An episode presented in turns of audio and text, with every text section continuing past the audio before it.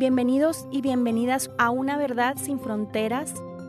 Podcast de conversaciones sobre el exilio colombiano en México que la Comisión para el Esclarecimiento de la Verdad, la Convivencia y la No Repetición de Colombia, en colaboración con la Universidad Iberoamericana, presenta. Este es un espacio de conversaciones profundas y cercanas con víctimas del conflicto armado colombiano en el exterior colectivos de colombianos organizados en México y organizaciones de la sociedad civil que tienen trabajo con población migrante, refugiada y solicitante de refugio. Tenemos el gusto de acompañarles Pablo Reina y Diana Silva. Bienvenidos y bienvenidas una vez más a un programa más de Una Verdad sin Fronteras, conversaciones sobre el exilio colombiano en México. Este es el podcast de la Comisión para el Esclarecimiento de la Verdad, la Convivencia y la No Repetición en colaboración con la Universidad Iberoamericana. El día de hoy tenemos el gusto de contar con la presencia de Alejandro Quiseno. Él es responsable de la macroterritorial de la Comisión para el Esclarecimiento de la Verdad, la Convivencia y la No Repetición. Bienvenido Alejandro, ¿cómo estás? Hola, muy buenas tardes, noches para quien nos escucha. Eh, Diana, muchas gracias. De la macro territorial internacional es el, cargo. Ok, macro territorial e internacional. Ese es como algo bien importante dentro del trabajo que actualmente está haciendo la comisión. Si pudieras un poco eh, contextualizar a quienes nos escuchan, ¿qué significa el trabajo internacional de la Comisión de la Verdad? Mira, la Comisión de la Verdad, eh, dentro del, marco pues, de su proceso y despliegue a partir del ejercicio que se desarrolló con los acuerdos en el 2006, donde se firmaron los acuerdos entre la guerrilla, las FARC y el gobierno nacional, consideraba que en su proceso de, las diferentes instancias que fueron creadas en el marco del acuerdo, la de la Verdad, la Jurisdicción Especial para la Paz y la Unidad de Búsqueda de Personas Desaparecidas, consideraba que la Colombia que está fuera de las fronteras del país, es importante desarrollar un trabajo y visibilizar principalmente todo lo que representa el exilio como una violación de derechos humanos que debe ser reconocida, ¿cierto? Entonces es así como en el marco pues como de, del mandato mismo que está en el acuerdo y del despliegue que ha desarrollado la comisión, por primera vez se plantea hacer un trabajo pues como amplio contextos diversos que supone pues como hacer todo este desarrollo, este, este desarrollo y este desafío pues tanto metodológico como, metodológico como práctico en varios países de cara a darle, darle como una, una voz a esa Colombia fuera de Colombia, como bien lo, hemos mencionado. Entonces es así como la macro territorial internacional dentro de los a nosotros nos, nos obliga como mandato en clave de esclarecimiento, reconocimiento, convivencia y no repetición, que son los objetivos centrales, comienza a desarrollar en clave pues, de, esclarecimiento, como a indagar sobre los hechos victimizantes que ocasionaron esos desplazamientos forzados hacia el exterior, ¿cierto? las causas de ese desplazamiento, sus procesos de migración forzada, ¿cierto? los impactos del exilio en sus diferentes dimensiones, sean individuales, colectivas, ¿cierto? familiares, y frente a los ejercicios ya de reconocimiento, convivencia y no repetición, es donde se marca más el ejercicio que nosotros hemos llamado como diálogo social, ¿vale? Es así que en, en, la comisión se crearon como dos grandes direcciones para poder eh, organizar un poco el, el ejercicio del despliegue de estos cuatro objetivos hay una dirección que se llama la dirección de conocimiento, que está básicamente encargada de ese primer objetivo que es del esclarecimiento, y hay una dirección que se llama de diálogo social, que está principalmente relacionada obviamente con los otros tres objetivos de reconocimiento, convivencia y no repetición. Ya la dirección como tal, cuando se crea, pues se piensa como ese proceso que debe ser integral y dinámico de interacción con en diferentes tipos de escalas y de diálogo más participativo para contribuir como la apropiación social a nivel tanto local aquí en Colombia, ¿cierto? Pues a nivel regional, nacional y a nivel internacional, ¿cierto? ¿Con qué propósito? Con el propósito también de desarrollar pues como esos espacios como de escucha plural, ¿cierto? Eh, de que sean como también ejercicios para contribuir a generar movilización social, ¿cierto?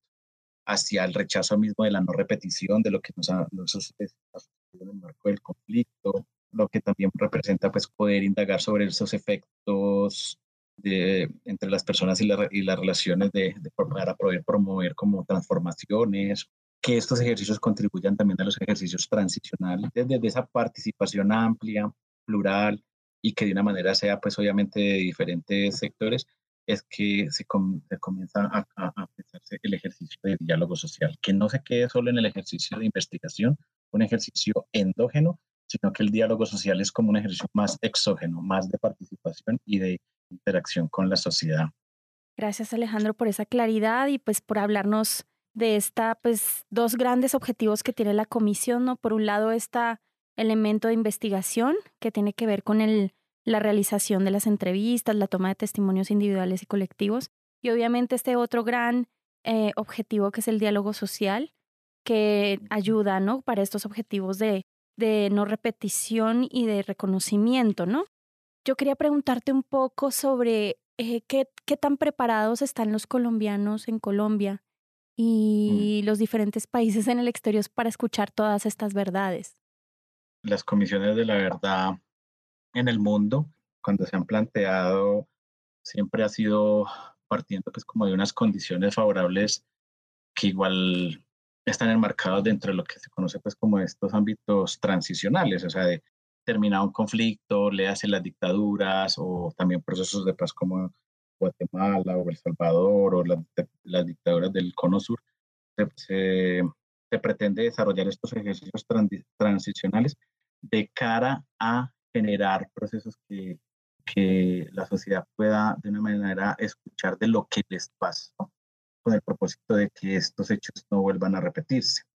Lamentablemente, la Comisión de la Verdad eh, aquí en Colombia, pues está dentro de un contexto no favorable transicional, es decir, no, de, no, de, no, no se ha cerrado el, el, conflicto. De hecho, hablamos que hay un continuum de violencia por lo tanto se hace más compleja eh, eh, el ejercicio de poder garantizar, como decir que estamos haciendo como un cierre transitorio para continuar como un, nuevo proceso de cara a, a, escenarios de reconciliación y convivencia, porque pues para nadie es un secreto lo que viene sucediendo en, en nuestro país, asesinando líderes sociales, persisten las amenazas y persecuciones a, diferentes sectores poblacionales de la, de la, población que de una manera tienen una, una mirada crítica de lo que, lo que viene sucediendo. Hay una reactivación de diferentes actores armados, de diferentes miradas que hace que continúe pues como un asesinato sistemático a diferentes sectores de la población. Los firmantes del acuerdo que hicieron este paso transitorio de de la lucha político-militar a una lucha política, ¿cierto? De pasar a este ejercicio ya más de discusión política, pues más de 200 han sido asesinados en el país, en todo el país, hace que sea compleja. Por eso se hace supremamente importante y que esto es como un, siempre hemos dicho que la, la Comisión de la Verdad también es, eh, como momento transicional, también es un no es un, cuando, cuando entreguemos el informe, no es un punto de llegada, sino que es, un punto de partida. Esto es un proceso también, al, al, ser transitorio, pues es un ejercicio que debe por lo menos sentar unas bases a la hora de poder generar algunas recomendaciones hacia la sociedad para, lo, para dentro de las acciones que no, se, que no se puedan volver a repetir, así estemos en, en condiciones adversas y en estos continuos de violencia, se hace supremamente importante poder desarrollarlas diferente, eh, con diferentes metodologías, poder desarrollar estos ejercicios de diálogo social.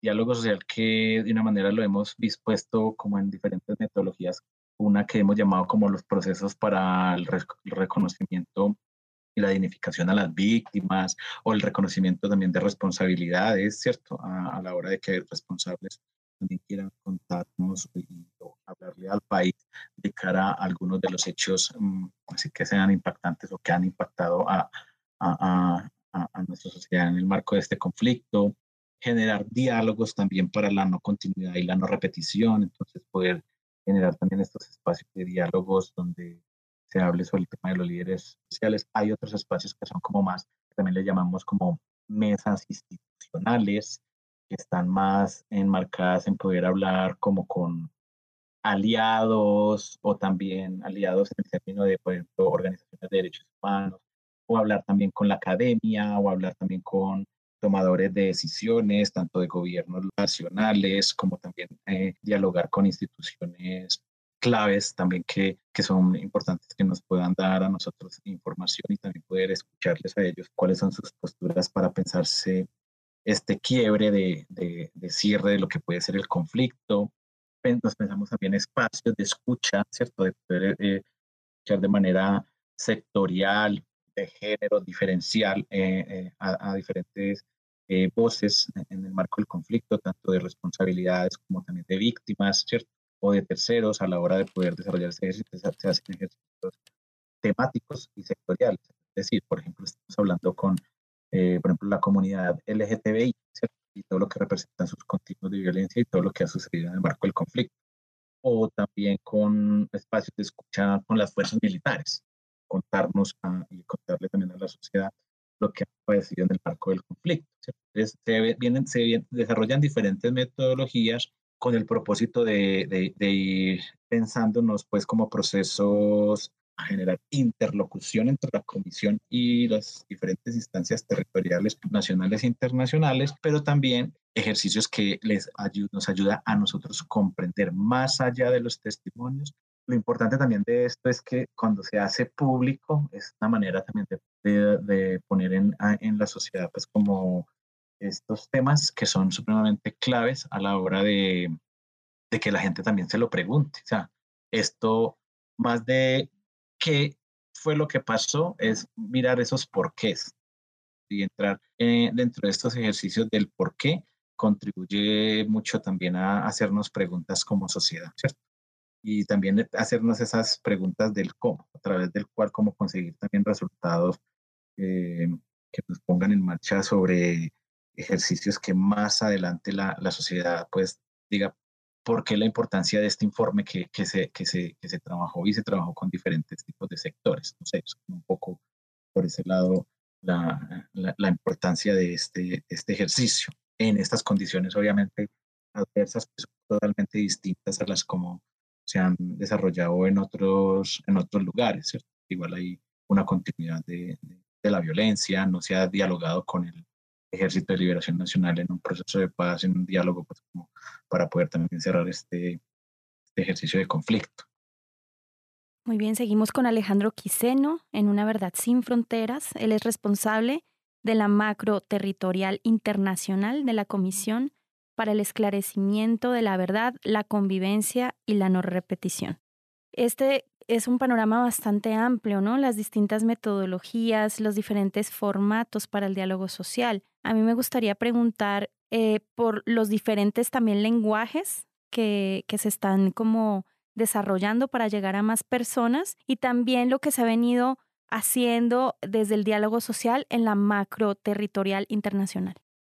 Como te decía, como igual son diferentes sectores con los cuales se quiere tener un, un espacio de interlocución, sean con población campesina, sindicatos, comerciantes, partidos políticos, sector educativo, del arte, la cultura, de la niñez, ¿cierto? Personas también con discapacidad, víctimas organizadas y no organizadas, como actores armados, excombatientes de las FARC, de la SAU, con la misma fuerza pública, con excombatientes, eh, lo que se pretende, bueno, con las instituciones también de la academia, ¿cierto? O instituciones en el, en el marco del sector justicia, ¿cierto? Si bien la comisión es extrajudicial, es importante también escuchar a los sectores justicia. Es importante pensarse diferentes ejercicios, ¿cierto? Entonces hay procesos territoriales de reconocimiento, ¿cierto? le hemos llamado también encuentros por la verdad, ¿cierto? También se, para, como para poder escuchar estas voces de sectores, ¿cierto? O de víctimas o de actores. También se han desarrollado, eh, eh, vienen desarrollando pues, ejercicios que llamamos diálogos para la no continuidad y la no repetición en el Catatumbo, en frontera con Venezuela, que es un lugar con la presencia de múltiples actores, todavía siguen, o sea, las, las nuevas disidencias de la FARC, el ELN, otro tipo de, de, de actores como de armados que también están en el marco pues, como de este conflicto que también se han venido reciclando posterior a, al ejercicio que se tenía como Autodefensas Unidas. Y eh, en el Catatumbo se hizo un ejercicio de poder dialogar como con estas diferentes instituciones, ¿cierto? Principalmente con las instituciones locales, las víctimas y los sectores, ¿cierto? De cara a todas las afectaciones que vienen padeciendo por la presencia de estos actores en este lugar de frontera. Entonces, es como es un continuum de violencia que se desarrolla en este territorio, era importante poderlo visibilizar. Entonces, eh, este, este tipo de metodologías donde podemos escuchar a, a las diferentes sectores, víctimas o actores e instituciones hace que este diálogo, como para la no, para la no continuidad y la no repetición, pues de una manera de cara al país, es como que se conozca de que, que hay hechos que, que, no han querido cerrar, pues como esta situación de conflicto y cómo de una u otra manera poder generar mayor visibilización y sensibilización. Todos estos ejercicios, pues obviamente, buscan como unos resultados estratégicos siempre pensados todos estos ejercicios de diálogo social, siempre pensaba en nuestros cuatro objetivos misionales. Con estos, con estos ejercicios de escucha, a partir de estas metodologías, sean audiencias plurales de escucha o sean diálogos para la continuidad de una repetición, el escuchar a los sectores o víctimas o instituciones contribuye a estos ejercicios de nuestro mandato en clave del objetivo de esclarecimiento, ¿cierto? Principalmente. Obviamente también al objetivo de no repetición, ¿cierto? Y lo importante de esto es poder como conocer y rechazar también un poco lo que viene sucediendo, ¿cierto? También en lo posible reconocer, que se puedan reconocer responsabilidades o generar pues como también capacidades para que se puedan crear como unas condiciones de diálogo y convivencia territorial. Y asimismo como que puedan brindar garantías de recomendaciones para que estos hechos no se repitan tienen que ser muy, como muy creativas los ejercicios, ¿cierto?, de diálogo en los territorios y a nivel internacional con el propósito, pues, como que se pueda generar, pues, como les, les decía yo, esa escala de, de, de, información que muchas veces eh, poco, poco conocemos, que es como esa, eso que pasa en, a nivel de lo local, que muchas veces es supremamente invisible, ¿cierto? Y cómo que esto puede tener una resonancia de carácter nacional para que, porque muchas veces en las ciudades ni se conoce lo que sucede en los territorios y que cuál es un, poco lo que, que, también trata la comisión a la hora de poder generar una articulación también regional, ¿cierto? Y pensado siempre pues como esos lineamientos también estratégicos con una mirada étnica, si así también de una u otra manera está, está de, una, de una forma identificada, ¿cierto? Por el caso, pues como les decía del, del Catatumbo, las comunidades de frontera allí como, como los Bari, la gran nación del, pueblo motino Bari, pues ha sido una de las principales afectadas en su territorio. Entonces, como también hay unas afectaciones a su territorio que es importante también de una manera visualizar, ¿cierto? Como el territorio también es víctima dentro de lo que esto representa. Eh, ya a nivel internacional, ¿cierto? Pues como la creación de nuestro ejercicio con este enfoque extraterritorial, pues como les decía al inicio, pues nosotros hemos hecho despliegue en 23 países. Nosotros este proceso lo hemos agrupado como en cinco grandes regiones donde agrupa estos países. Hay una región que le llamamos Norteamérica, que es los Estados Unidos y Canadá. Hay otra región que le hemos denominado Centroamérica, donde está México, Costa Rica y Panamá, aunque México sí nos ha reiterado que también es el norte, pero que es como un ejercicio aquí más de de ordenar nuestro, eh, nuestro trabajo. Hay otra, otro proceso que es la región andina donde estamos entre Colombia, Venezuela y Ecuador. Hay otra que hemos denominado región Suramérica, donde están Brasil, Chile, Argentina y Uruguay. Y hay otra región que le llamamos Europa, donde hay alrededor de unos 10 países europeos. Dentro de este proceso, durante todo el 2019 arrancamos como con el año del esclarecimiento principalmente para la toma de los testimonios en el cual todavía continuamos durante este año, pero su principal énfasis de ejercicio fue durante el 2019, generando inicialmente un proceso de pedagogía para que se concientice, pues obviamente la comisión y de ahí poder hacer el despliegue de toma de testimonios. Posterior a ello, pues empezamos ya como a, a pensarnos este 2020 más en, el marco del, del, proceso pues como de, diálogo social, donde eh, lo que nosotros nos hemos eh, enfocado es principalmente en desarrollar eh, o promover más bien como espacio escucha, ¿cierto? O de apoyo mutuo también, de diálogo entre, entre diferentes también, como bien tú mencionabas, los nodos, grupos de apoyo de la Comisión de la Verdad en el exterior, están compuestos por víctimas, organizaciones, instituciones, academia, también hay iglesias de diferentes confesiones en algunos lugares, por tanto, como esto es un, diálogo diverso entre diferentes, eh, lo que nosotros tratamos como con estos ejercicios diálogo social en el exterior es, o, promover más bien también eh, estos procesos como de convivencia y garantías de no repetición, ¿cierto? Donde podamos vincular el número posible de personas, como les decía, víctimas o no al trabajo mismo de la comisión, vincular a la mayor diversidad posible de personas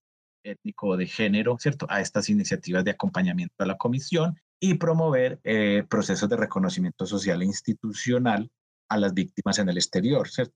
Como una forma, pues decirlo de esa manera, no sé si es lo más adecuado, pero sí es una forma como también de, como de reparar y de generar pues como unos procesos de sanación psicosocial, ¿cierto? Pero a su vez consideramos que también es muy importante dentro de estos procesos de, de, promover pues, escenarios de, de incidencia para la pedagogía y para ambientar pues también a nivel internacional ambientar pues como un respaldo a la labor de la comisión y de lo que va a ser ese informe final. Pues muy bien, Alejandro, te agradecemos muchísimo. Con nosotros estuvo Alejandro Quiseno, responsable de la macro territorial internacional de la Comisión para el esclarecimiento de la verdad, la convivencia y la no repetición de Colombia. Muchas gracias, Alejandro, por acompañarnos el día de hoy. Muchas gracias, Diana, a ustedes y a todas las personas que nos escuchan ahí en la universidad en México.